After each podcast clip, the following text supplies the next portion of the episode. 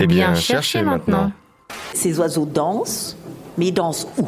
Et ils dansent quand? Radio Grenouille. C'est ça un artefact. C'est vous croyez qu'il répond à votre question et en fait il répond à vos attentes. 88.8. L'émission qui interroge les sciences sociales et questionne les formes de la recherche. Eh bien, cherchez maintenant. Bonjour à toutes et à tous, bienvenue dans un nouvel épisode de Eh bien chercher maintenant, l'émission de Radio Grenouille en partenariat avec le Salon des écritures alternatives en sciences sociales. Une émission qui interroge les liens entre sciences sociales et création. Aujourd'hui, on s'intéresse à la création cinématographique et ses liens avec la recherche avec nos trois invités, Elisabeth Pavlovski, Victor Ed, Ariane Guy. Bonjour à tous les trois. Bonjour. Bonjour. Victor, Elisabeth, vous travaillez tous les deux dans deux sociétés de production indépendantes marseillaises. Elisabeth, tu travailles à Baldenders, que tu as cofondé en 2012, une société qui accompagne des films sans limite de genre ni de format et qui mettent la forme et l'inventivité au premier plan. Bien résumé C'est ça, parfait. Victor, tu travailles à Cinéphage que tu as toi cofondé en 2007. Tu y produis euh, et vous y produisez des documentaires principalement en coproduction internationale qui cherchent toujours des écritures euh, singulières et des points de vue engagés. Bien joué. Ariane Guy, tu es coordinatrice euh, du Salon des écritures alternatives en sciences sociales et tu suis les chercheurs et chercheuses qui veulent proposer des formes créatives pour suivre leur recherche.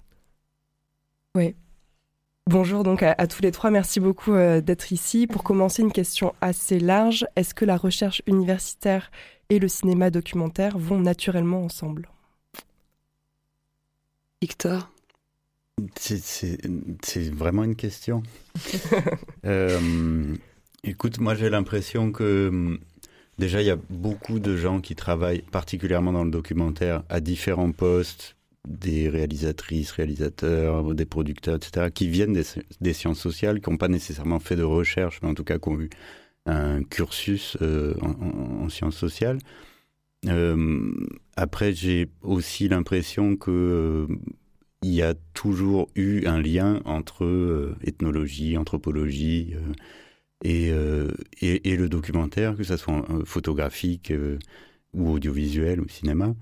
Donc, euh, je, pense qu'il n'y a jamais vraiment eu de muraille euh, à franchir euh, entre, entre recherche et cinéma ou recherche et photographie. et je pense d'ailleurs que ça s'est beaucoup nourri.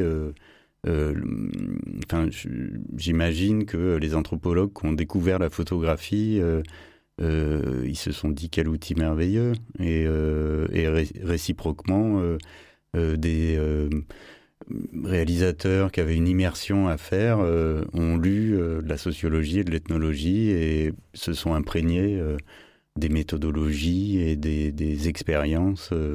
donc voilà, moi je ne vois pas vraiment de séparation.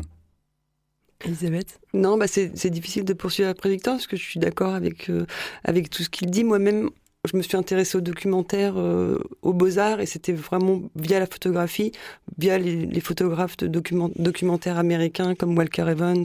Pour moi, c'était du documentaire, et ça a aussi euh, participé à, écrire l'histoire des États-Unis, donc de, de, montrer euh, cette, toute cette société de l'époque. Et c'est une, une, valeur documentaire énorme. Donc pour moi, c'est comme le dit Victor, ça a toujours été euh, des deux domaines qui, qui s'interpénétraient. En fait, je sais pas si on peut dire ça comme ça, mais qui se confondaient, en fait, qui sont vraiment poreux. Ariane, tu suis euh, beaucoup de chercheurs et de chercheuses qui euh, parfois veulent proposer des formes cinématographiques de leur recherche. Qu'est-ce qui les attire? Je pense que ce qui attire beaucoup de gens, c'est la volonté de trouver une, un moyen de toucher plus de gens et euh, de pouvoir raconter différemment et de raconter des choses qui sont compliquées à raconter dans une écriture euh, classique de la recherche d'une manière euh, qui serait peut-être plus sensible, qui pourrait mieux restituer ce que eux ils ont senti au contact de leur terrain, de leurs enquêtés. Je pense que c'est une des choses qui motive le plus les chercheurs qui se dirigent vers le cinéma. À Baldenders et à Cinéphage, quelle expérience euh, tous les deux différentes vous avez euh, de, travailler avec des chercheurs, Elisabeth? Donc nous, on a une, expérience un peu toute récente, hein, puisqu'on a deux films en développement actuellement euh, qui sont donc accompagnés par deux chercheuses et deux réalisatrices.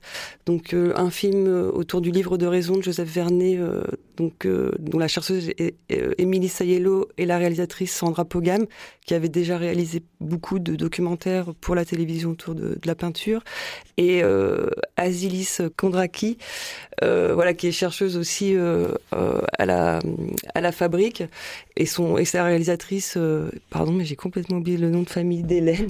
Hélène Frock. Voilà. Donc on, c'est tout récent. On, c'est, ça surtout été des propositions euh, qui nous ont été faites. Donc on n'était pas allé directement euh, chercher ces projets.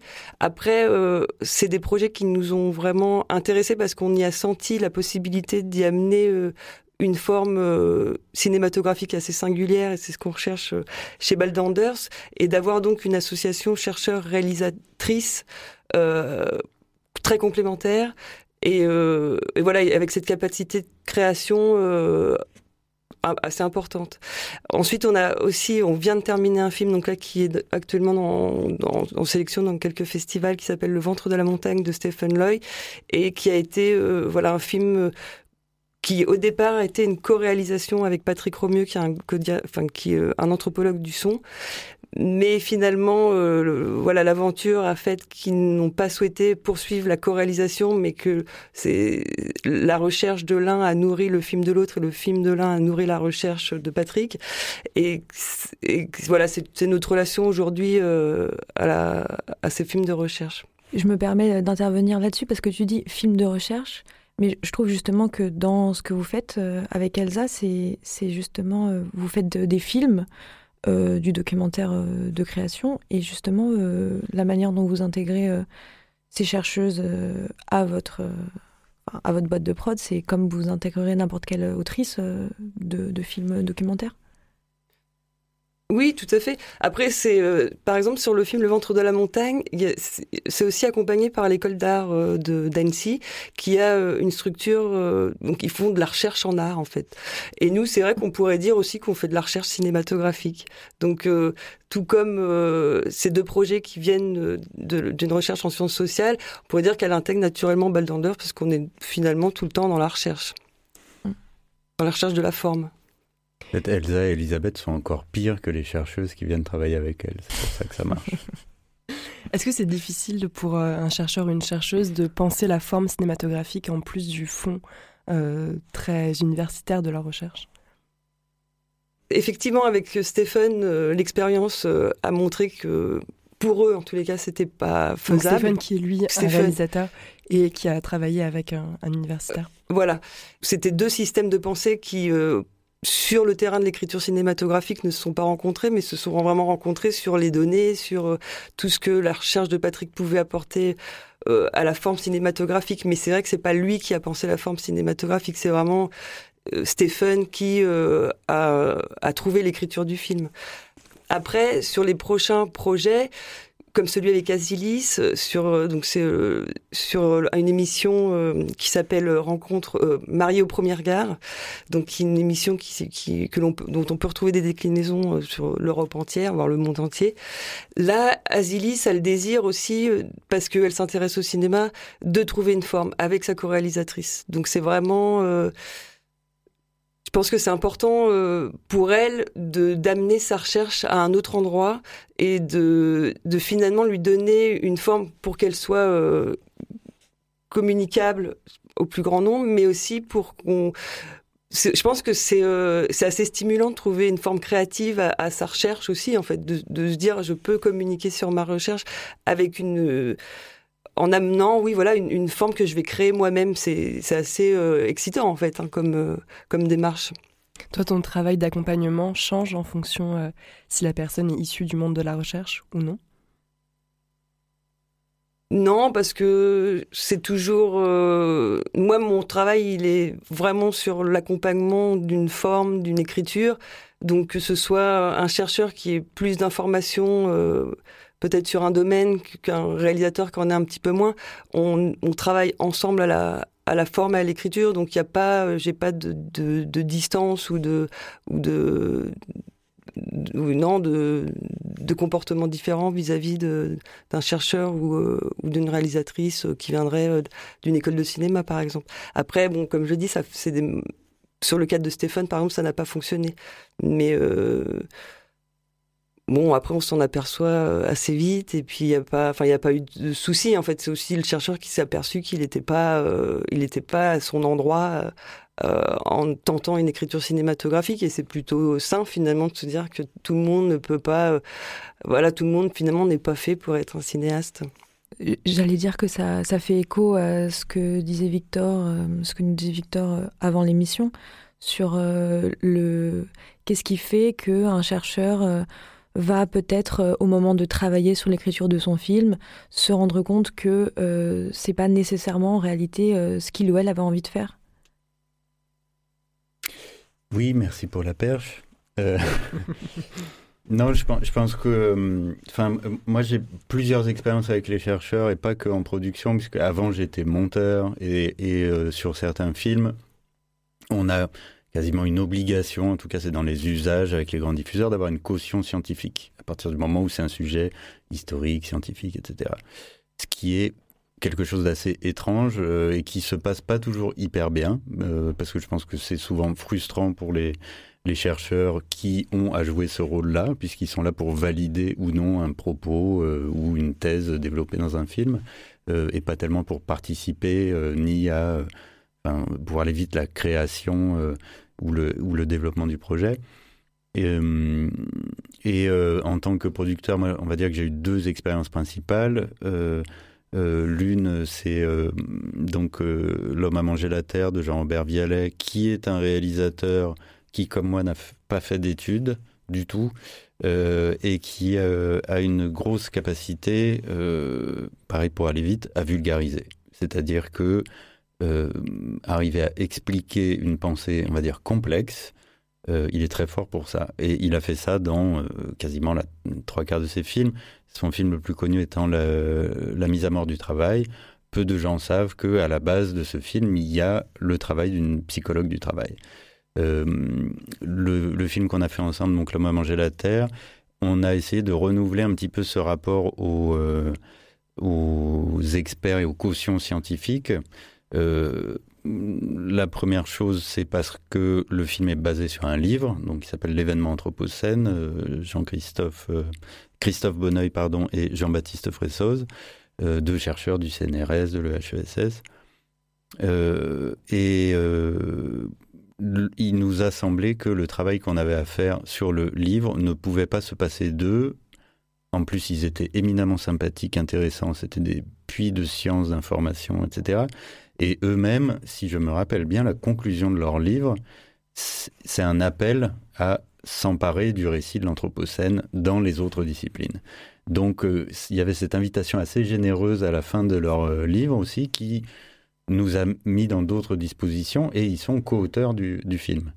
Et euh, pour la petite histoire, le film lui-même va être réadapté par l'éditeur de l'événement Anthropocène, mais là dans la catégorie euh, beau livre, donc en utilisant la voix off euh, et, les images du film. Donc je trouve que c'est un assez beau cheminement de collaboration. À, donc là, trois bandes sur trois, trois supports et trois manières différentes de, de raconter une histoire. Je te propose qu'on écoute un extrait de ce film, L'homme a mangé la terre. À la fin du XVIIIe siècle, le prix du bois s'envole partout en Europe occidentale. Les forêts, exploitées toujours plus intensément pour approvisionner les foyers, les forges, les ateliers, les petites industries de l'époque, n'y suffisent plus. Les forêts dépérissent. Les savants s'alarment. Que faire face à la pénurie de bois? Comment lutter contre la déforestation et son cortège de désastres? Érosion, glissement de terrain, inondations et même déjà changement climatique. Dans la pensée dominante de l'époque, la Terre est une création divine. Une création parfaite. La déforestation est donc une altération périlleuse de la création. L'exploitation du charbon de terre s'annonce alors comme une solution miracle. une solution écologique face à la crise forestière. Le sous-sol pourvoira sans limite les hommes en combustible. Les ateliers tourneront à plein régime et les forêts pourront se reconstituer.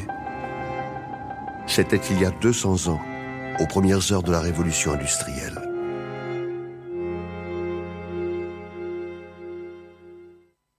Un extrait de L'homme a mangé la terre de Jean-Robert Vialet, euh, produit par Cinéphage. C'est un extrait qui, qui se situe euh, vraiment au début du film, mais, euh, mais cette voix off nous suit pendant, pendant tout, tout le film. Du coup, c'est un film assez radiophonique finalement.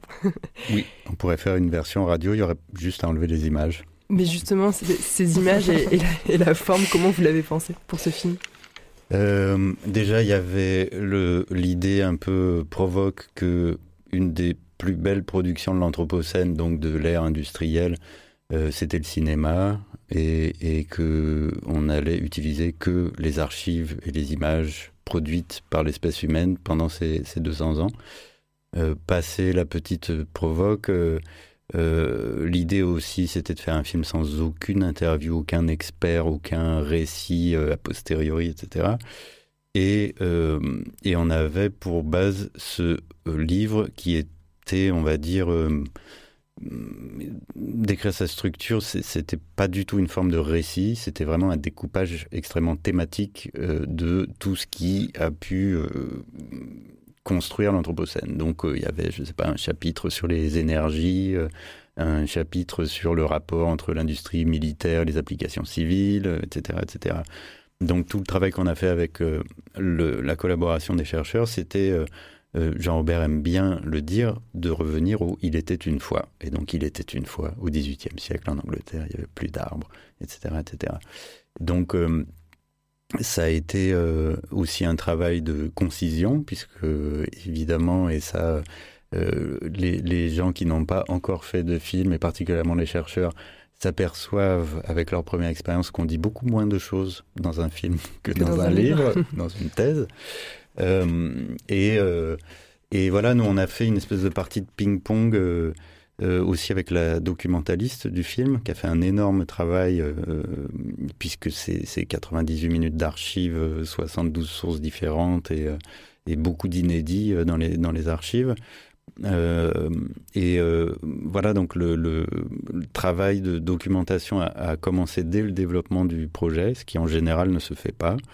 Euh, euh, et, et, les archives ont nourri la voix off, euh, ont même fait repenser à Jean-Baptiste et Christophe des j'allais dire lacunes, mais enfin, des, des, éléments qui n'avaient pas été abordés dans leur livre, comme par exemple bah, tout le rapport de l'URSS à l'industrialisation et, et, aux différences qu'il pouvait y avoir entre l'Occident, euh, les États-Unis, euh, dans leur impérialisme qui allait euh, exploiter ailleurs, alors que l'URSS s'auto-exploitait.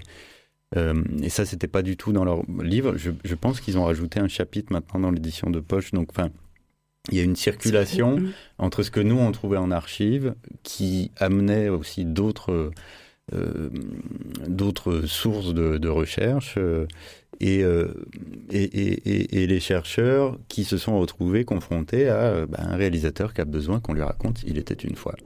Et euh, voilà, ça, a été une belle collaboration qu'on va rééditer puisque maintenant il y a, on va pas dire une suite, mais en tout cas une continuité à, L'homme a mangé la terre qui, est en, cours de développement, qui se fait aussi avec le soutien d'Arte.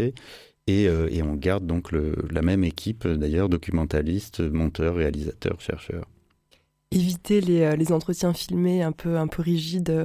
Euh, le cliché, c'est euh, le chercheur devant sa bibliothèque.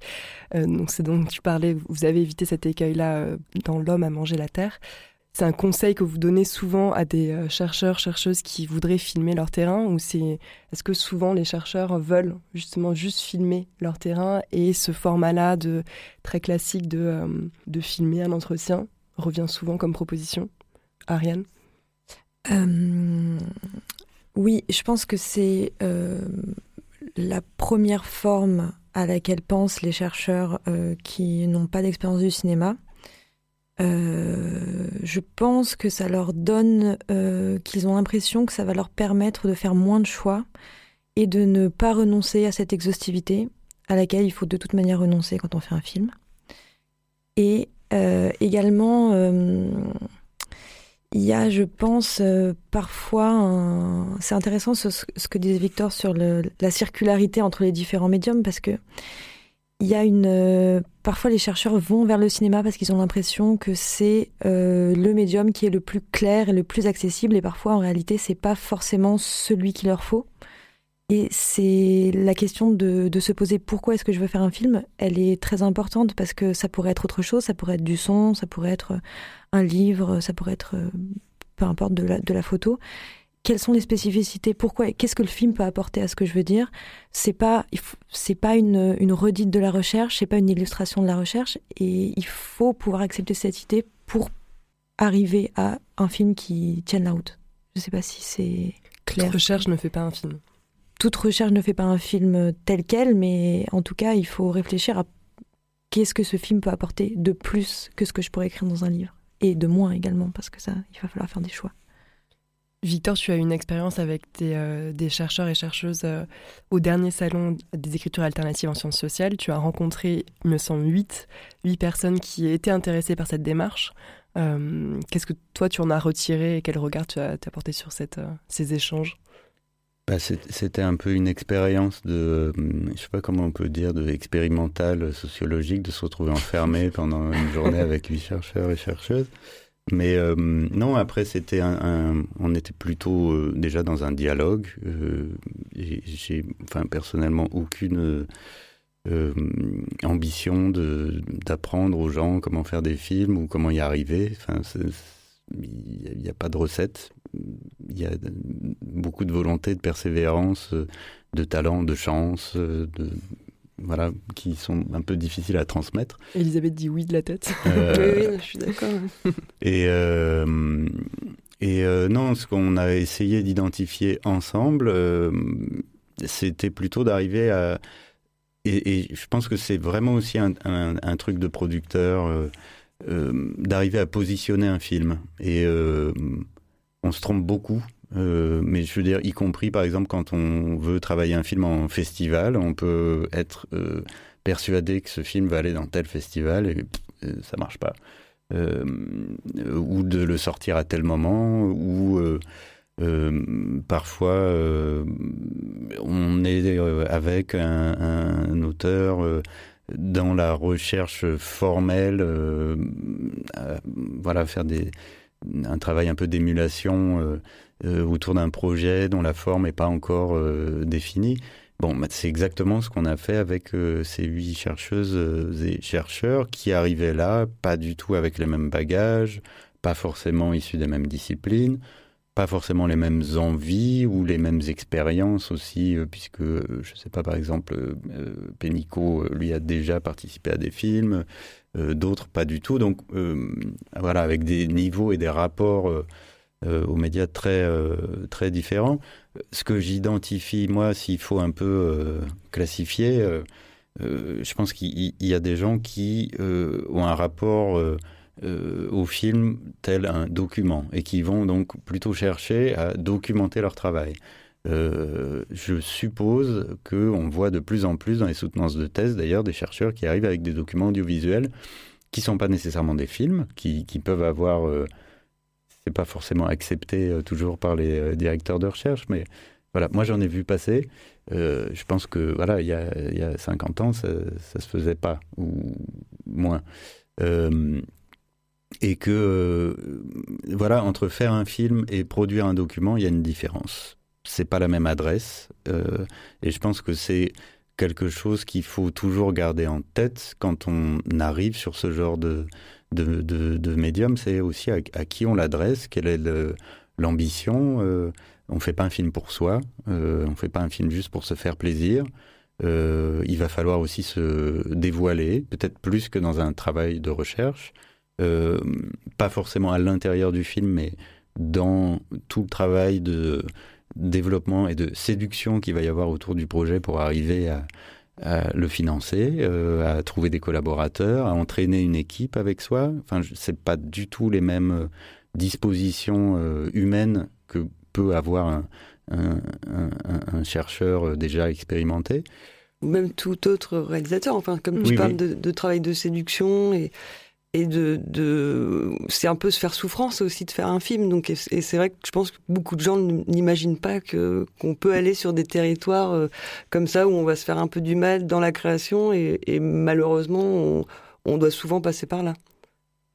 Beaucoup de gens n'imaginent pas non plus qu'on passe euh, entre 3 et 5, 6 ans à faire un film. Euh, donc quand on sort de 8 ans d'études et de recherche, est-ce qu'on a vraiment envie de passer 6 ans de sa vie sur le même sujet à faire un film? C'est une question euh, qui est voilà, de, son propre rapport au temps et à son investissement euh, sur son sujet, sur son terrain, etc.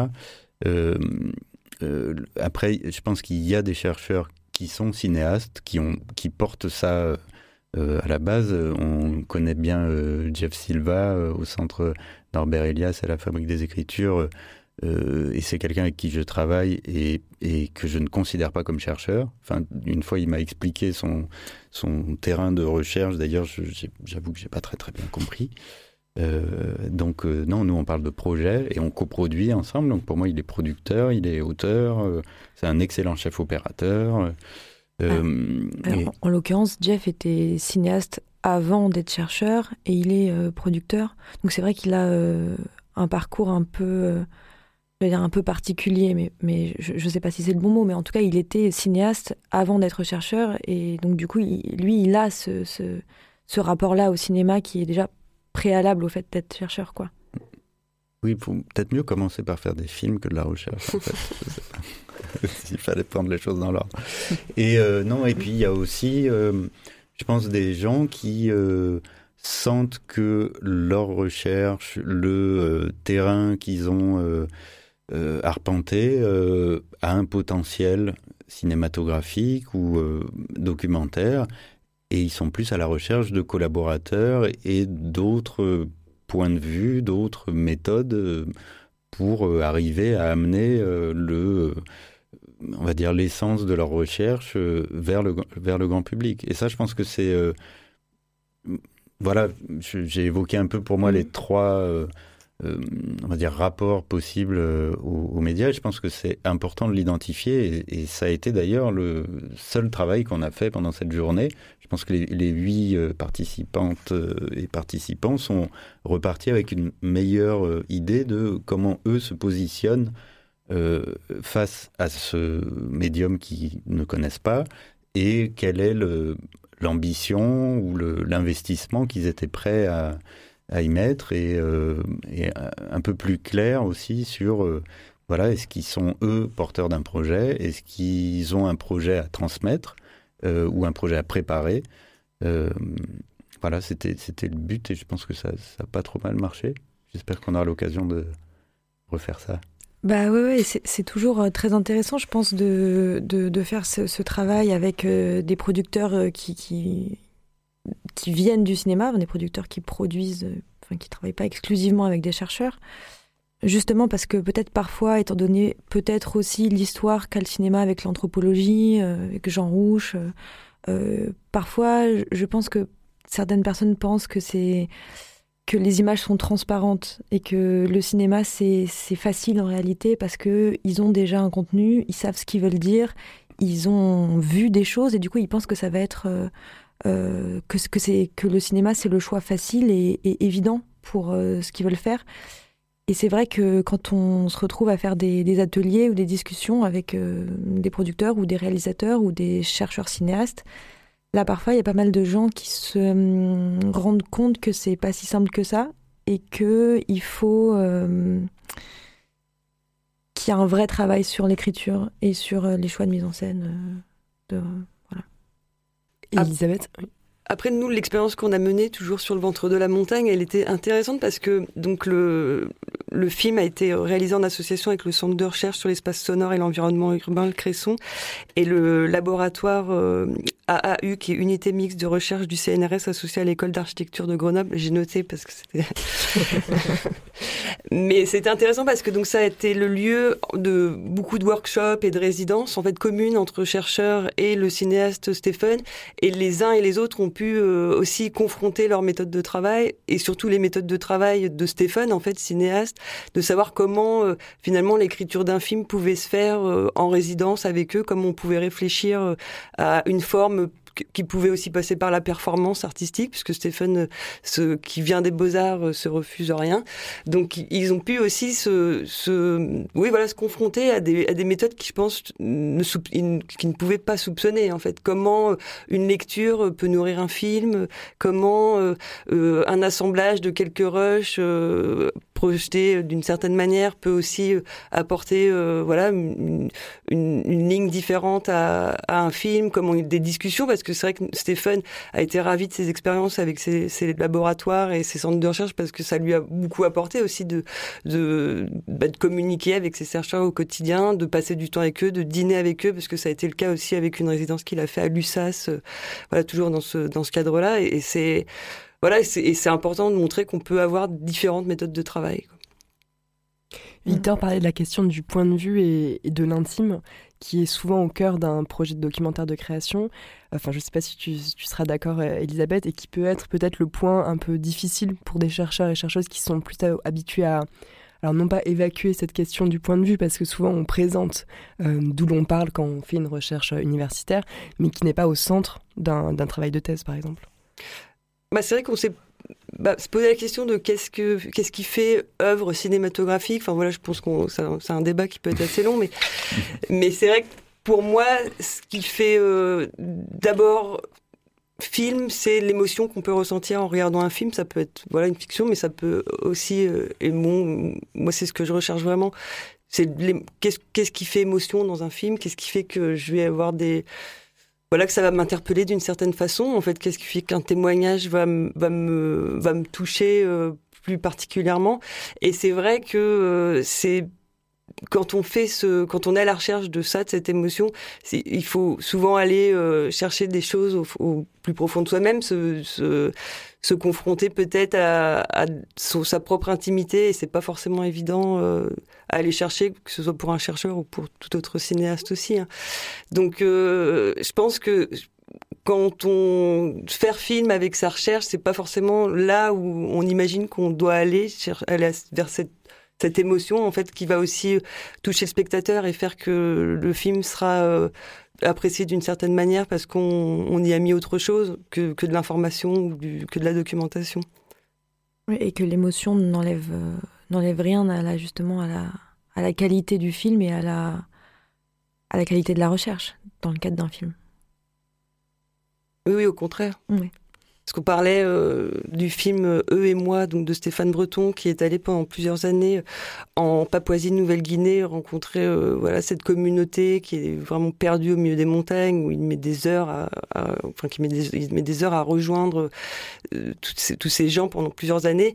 Et c'est vrai que c'est son domaine de recherche, donc il fait vraiment une recherche sur cette communauté, mais en fait, il, y inscrit aussi son propre parcours avec eux, ce, ces sentiments en fait qu'il a vis-à-vis de ces gens qui comprend pas tout le temps. Et c'est vrai que le fait qu'ils qui, décrivent aussi ses émotions et ce qu'ils ressentent vis-à-vis d'eux, d'ailleurs c'est pour ça que le film s'appelle Eux et moi, ça, ça crée euh, quelque chose de vraiment différent. On n'est pas en train de regarder euh, juste des gens euh, s'affairer autour d'un chercheur ou, ou même d'un cinéaste qui irait sans comprendre la langue, parce que c'est vrai que Stéphane Breton a aussi appris à, parler euh, leur langue. Donc là, c'est vraiment, je pense, quelque chose qui relève du domaine de son de l'ethnographie et que c'est pas un cinéaste euh, qui aurait appris la langue des papous pour euh, pour mieux communiquer avec eux et mieux les comprendre. Donc c'est vrai que ce film, pour moi, il est c'est un, un film de recherche réussi. Il y a donc des films de recherche ratés. Ouais, mais il y en a aussi qui sont bien ratés. C'est-à-dire comment on rate bien Quand il y a plein de, bonnes idées, mais bon, au final, ça, s'effondre un peu. Ça arrive. Est-ce que pour vous, il faut forcément deux temps, un temps de recherche, puis un temps de, de création, ou les deux peuvent se combiner?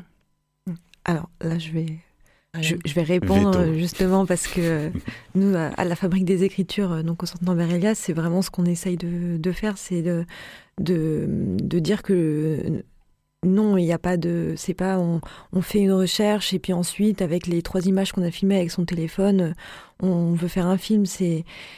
Euh, euh, le, cinéma peut tout à fait être intégré à, euh, un terrain de recherche, à une immersion ethnographique, à une réflexion aussi, à une méthode d'enquête. et c'est pas, c'est pas du tout deux temps qui doivent être séparés. au contraire, c'est, c'est ce qui fait euh, je pense, euh, euh, tout l'intérêt du film fait par des chercheurs. moi, j'aime pas beaucoup cette expression de film de recherche. c'est justement le, les ponts qui existent entre la recherche et le cinéma qui se font ensemble et pas séparément quoi. Et, l'un nourrit l'autre quoi. Vous parliez toutes les deux d'Asilis, donc qui est actuellement en thèse en Pologne sur cette émission de télé-réalité euh, mariée au premier regard et qui va donc euh, faire son film en même temps que sa recherche, pour le coup. Oui, alors sa recherche est, bien avancée, mais c'est vrai que ça, ça a permis euh, tout de même, enfin même si on peut dire que les choses peuvent peuvent euh, naviguer euh, à côté l'un à côté de l'autre.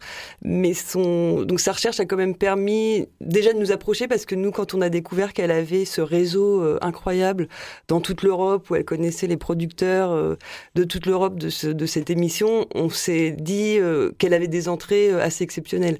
Et comme le disait tout à l'heure Victor, c'est aussi ce qu'on cherche quand on se lance dans un film, c'est quelles vont être les entrées, est-ce que tu as les bons contacts, est-ce que tu connais bien ton sujet. Et effectivement, Asilis, euh, elle connaît très très bien déjà son sujet et, on, voit qu'elle peut facilement aller vers de nouveaux contacts et donc de nourrir euh, aussi le, projet avec euh, avec toutes sortes de une, matière qui n'existe pas pour le moment, mais on la, sait capable de.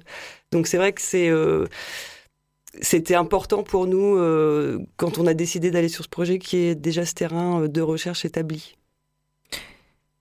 Oui, et je vais pas, bon, je, vais, pas parler à la place d'Asilis, mais, pour en avoir discuté avec elle, je sais que justement, elle, le, fait de faire ce film, et le fait de, d'à la fois être sur son terrain pour son travail de thèse et en même temps de faire du repérage et d'essayer d'approcher euh, les personnages pour, euh, son film, ça lui a, euh, ça lui a donné une autre vision de son terrain et une autre manière d'envisager son sujet aussi. À Baldenders et à Cinéphage, vous avez pas forcément les mêmes réseaux de diffusion, à Cinéphage, vous êtes plus sur la télé Oui et non. Oui et non, un peu tout. Ouais, c'est un, peu dans les deux. Euh. Mais j'allais vous parler de la, du bout de la chaîne, peut-être euh, après avoir produit le film, pour la diffusion. Est-ce que les, films de, de recherche, on va garder ce, mot, euh, fonctionnent bien? Qu'est-ce qu'il faut adapter peut-être parfois pour pouvoir aussi les diffuser, les vendre à des télés ou ailleurs après, je pense que nous, bon, c'est vrai qu'on a un réseau. Euh, bon, on, on, est aussi euh, parfois préacheté par des chaînes de télévision. Enfin, après, c'est vrai qu'on a une ligne très singulière. Donc, euh, si on est acheté, c'est plutôt par la lucarne, donc qui est une case très identifiée chez Arte pour être du documentaire de création assez pointu, qui passe très très très tard. Et après, bon, c'est vrai que nous, on a un réseau aussi qui est bon comme on a le réseau espéré des festivals, mais c'est plus pour que c'est plus un comment expliquer ça? C'est plus donner des médailles à un film pour qu'ensuite il ait suffisamment de médailles et qu'il puisse être correctement diffusé, par exemple dans le réseau des bibliothèques ou qu'on puisse nous le demander euh, dans des projections non commerciales. Donc ça, c'est un réseau. Euh, voilà, c'est sûr que c'est pas l'audimat euh, d'une chaîne, mais c'est faire aussi que le film puisse vivre dans la durée, en fait, plus longtemps. Donc là, nous, dans les films qu'on a pu produire récemment, c'est vrai que c'est pas, euh, c'est des films qui peuvent paraître confidentiels, mais euh, parfois il y a une petite sortie sale. Donc on a l'exemple avec Le Rouge et le Gris de François Lagarde, qui d'ailleurs qui pourrait être un film de recherche parce qu'il a pendant euh, plus de 20 ans récolté des photos de, soldats allemands pendant la guerre 14-18, donc sur le territoire français. Les Allemands étaient équipés d'appareils photo, pas les Français, donc ils ont documenté la, la guerre d'une manière assez incroyable. Donc c'est un film vraiment d'histoire qui fait qu'avec ses photographies pratiquement, et qui est resté en salle pendant oui trois mois et demi euh, à Paris. Qu'ensuite, ensuite il a été préacheté, il a été acheté par le, Centre national des arts plastiques, donc complètement un réseau complètement différent, et il est diffusé en bibliothèque. Et c'est vrai qu'on vend euh, beaucoup de, DVD par exemple. Donc pour nous c'est une opération plutôt euh, réussie en fait dans ce cas, dans ce, type de diffusion. Qui est Enfin, Elisabeth est un peu spécialiste des chemins de traverse, elle est mhm. hyper forte pour ça. Et je suis très admiratif. Euh, euh, nous, on, on fait peut-être plus des films de télé, mais qui sont plus, on va dire, les films société. On a eu récemment la chance d'avoir un film qui a eu accès à la case grand format d'Arte, donc qui est en fait considéré comme un long métrage avec euh, à peu près les libertés d'un long métrage. Et sur les coproductions internationales pour aller vite non francophones, euh, ça fait déjà deux fois là qu'on a des films qui passent par Cinéma du Monde, donc qui sont faits pour euh, ensuite aller en salle, qui sont peut-être plus grand public que, les, films qui peuvent être faits par euh, Baldenders, quoique, qu'est-ce qu'un film grand public Enfin, l'essentiel c'est de trouver son public, je crois. ce qui est juste... enfin, à mon avis, à, prendre en compte, c'est qu'on on, on vend très peu des films à des chaînes en pré-vend ou en coproduit. Euh, c'est euh, à peu près d'ailleurs la même euh, démarche pour financer un film de cinéma. Il y a un travail en amont aussi avec le distributeur, le vendeur international, pour assurer la, stratégie du film qui, qui doit se... Enfin, je pense que c'est mieux quand ça se fait en, en complicité avec l'auteur, le réalisateur. Euh, et, euh, et, souvent, euh, comment dire, le, le, le, degré de complicité qu'il peut y avoir, par exemple, avec une chaîne comme, comme Arte sur la phase de développement, si c'est correctement fait, on n'a plus de questions à se poser après quand on entre en production et quand on mm. arrive au montage. Ça m'est arrivé à plusieurs reprises d'avoir des films, et ça étonne toujours les gens, qui se termine avec un grand diffuseur et où on a eu zéro correction demandée par le diffuseur. Euh, le processus de validation s'est même pas aperçu qu'il qui, qui, avait lieu. Donc euh, je pense que c'est euh, le processus de maturation, tout le développement du, du projet qui est pour moi assez fondamental, qui est trop rarement à mon avis pris en compte en France par les producteurs français. Euh, beaucoup plus par des producteurs étrangers pour qui la phase de développement, si on ne passe pas par là, en, gros, on n'a quasiment pas de chance de réussir à, financer le film. Euh, donc ici, il y a plus de guichets, il y a plus de diffuseurs, il y a plus d'aide publique. Donc euh, beaucoup d'entre nous se reposent un peu sur les, je dirais pas facilité parce que c'est jamais facile, mais en tout cas les, les, les mécanismes de l'industrie française qui produit quand même 700 documentaires par an, c'est pas rien. Après, sont-ils tous vraiment des documentaires? Je propose qu'on élude la question sur le documentaire de création. sinon, on va, on va perdre en audimat, ça va être terrible. Mais euh, oui, je pense que c'est ce travail-là de développement dont on a d'ailleurs beaucoup parlé avec le groupe de, de chercheurs qui, qui est le, bon moment pour arriver à se positionner sur le film, à positionner le film, à arriver à sceller un pacte, moi j'emploie ce mot un peu fort, mais entre le producteur ou la productrice, réalisateur, réalisatrice, il faut qu'on soit sûr de bien parler du même film. Donc c'est parfois un peu laborieux, c'est parfois un peu long. Euh, on a la chance de pouvoir le financer en France, ce travail. Euh, et parfois, oui, il faut réécrire son film dix fois avant d'arriver à le produire. Euh, ce qui est, euh, pour moi, du coup, un peu... on parlait tout à l'heure de faire son travail de recherche et faire son film en même temps. Personnellement, moi, je me méfie un petit peu de ça, parce que je pense que si on fait un film, il faut qu'on ne puisse faire que ça. Tu parlais du temps très long de faire un, film. Alors le temps de la recherche, évidemment, c'est aussi très long. Mm. Euh, peut-être que parfois le, temps recherche est encore plus long que le, que le temps de, de faire euh, un film. Là, je suis en train de finir un, film qui a commencé à se tourner il y a 13 ans. voilà. c'est pas le cas de tous les films quand même. C'est pas le cas de tous les films, mais il y en a quelques-uns et je trouve d'ailleurs que les films qui ont un rapport au temps long sont, enfin, c'est le plus grand luxe, euh, c'est pas d'avoir un budget d'un million d'euros. C'est d'avoir 10 ans devant soi. Bah, d'avoir, d'avoir un tournage qui s'étale sur 12 ans, un personnage qui commence à 7 ans, qui finit à 19 ans. c'est assez vertigineux, quoi. Bah, c'est le cas aussi du Rouge et le Gris. Hein. L'auteur savait qu'à la fin, ça allait être un film. Donc, cette recherche qu'il a fait sur ses photographies, euh, ça a été des échanges avec les collectionneurs. Il a pris. En fait, il avait le luxe, il était enseignant, parce qu'il est aujourd'hui décédé, mais il avait le luxe de, de pouvoir euh, se donner le temps de, de faire ce film, d'aller chercher les éléments euh, pas à pas. Et donc, c'est vrai que c'est un luxe, mais le, le film est fort aussi grâce à ça. Ariane, ce sera peut-être le, mot de la fin, mais euh, est-ce que les chercheurs et chercheuses ont conscience de ce temps très long et de tous les, tous les mécanismes de trouver des financements, des producteurs pour faire un film? Euh, C'est compliqué de répondre à cette question parce que c'est sûr que ça dépend vraiment du type de personne, ça dépend du rapport qu'ils ont au cinéma, ça dépend de l'expérience qu'ils ont du cinéma.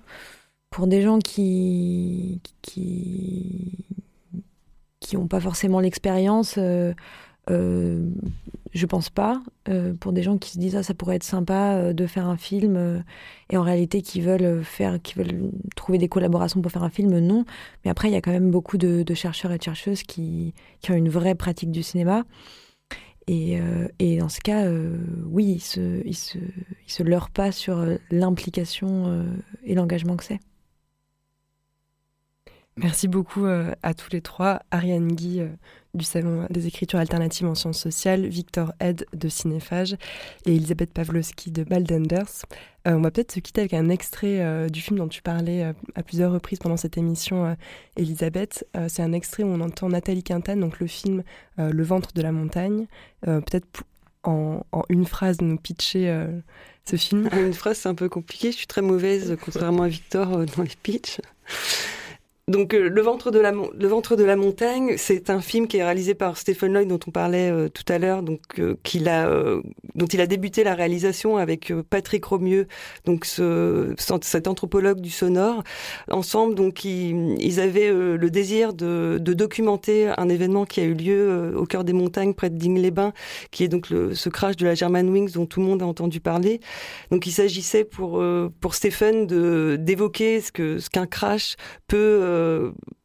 Peut provoquer en fait chez les gens euh, qui, euh, qui habitent euh, sur ce territoire. Donc évidemment, on parle souvent du crash et, de, et, de, et des gens qui sont victimes de cet incident, mais rarement finalement de la population qui habite autour. Et forcément, ça a un impact sur leur quotidien qui est, qui est énorme, parce qu'il y a toutes les équipes donc de, des médias du monde entier qui débarquent à un moment. On doit, on doit retirer les débris de l'avion, ça prend énormément d'années. Il y a un bruit qui est incessant, qui dure pendant des mois.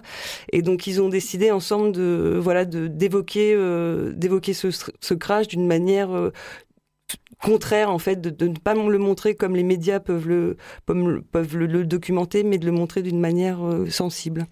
là, on va entendre une habitante de la région et qui est aussi écrivaine, Nathalie Quintane. Merci beaucoup à tous les trois. Merci. Merci. Comme je viens pas du tout de la montagne et que j'ai jamais fait de ski, c'était vraiment quelque chose de très euh, nouveau. C'est quand même une sensation assez euh, incarcérante, d'autant plus que je venais de passer euh, des années dans le nord où il n'y a vraiment aucun relief. Quand on vient ici, c'est assez impressionnant. Pour moi, il a bien fallu au moins 10 ans, peut-être 15 ans pour que le paysage devienne familier que je me sente euh, chez moi et euh, pas à l'étranger. En fait, quand on est dans, le coin, les couches euh, géologiques qui devraient être en dessous sont au-dessus. Les bouleversements sont gigantesques dans le temps et dans l'espace. C'est comme si on pouvait voir des couches à des kilomètres en dessous de la Terre, de la surface de la Terre, rebasculer en surface je me souviens pas, il y a 20 ans, quand on est arrivé, qu'il y avait autant de filets sur les montagnes. On a l'impression qu'ils euh, mettent des filets partout. Est-ce que ça s'est euh, accéléré euh, quand le caillou est tombé sur le train? Je me demande si le fait de mettre des filets partout, c'est pas encore accéléré après. Comme si, en même temps, la sécurité totale est apparemment inatteignable puisqu'on ne peut pas mettre des filets partout sur toutes les montagnes.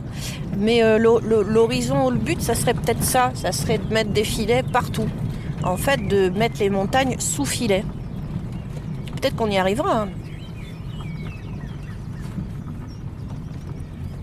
L'année du crash, c'est l'année où il n'y a pas eu d'hiver.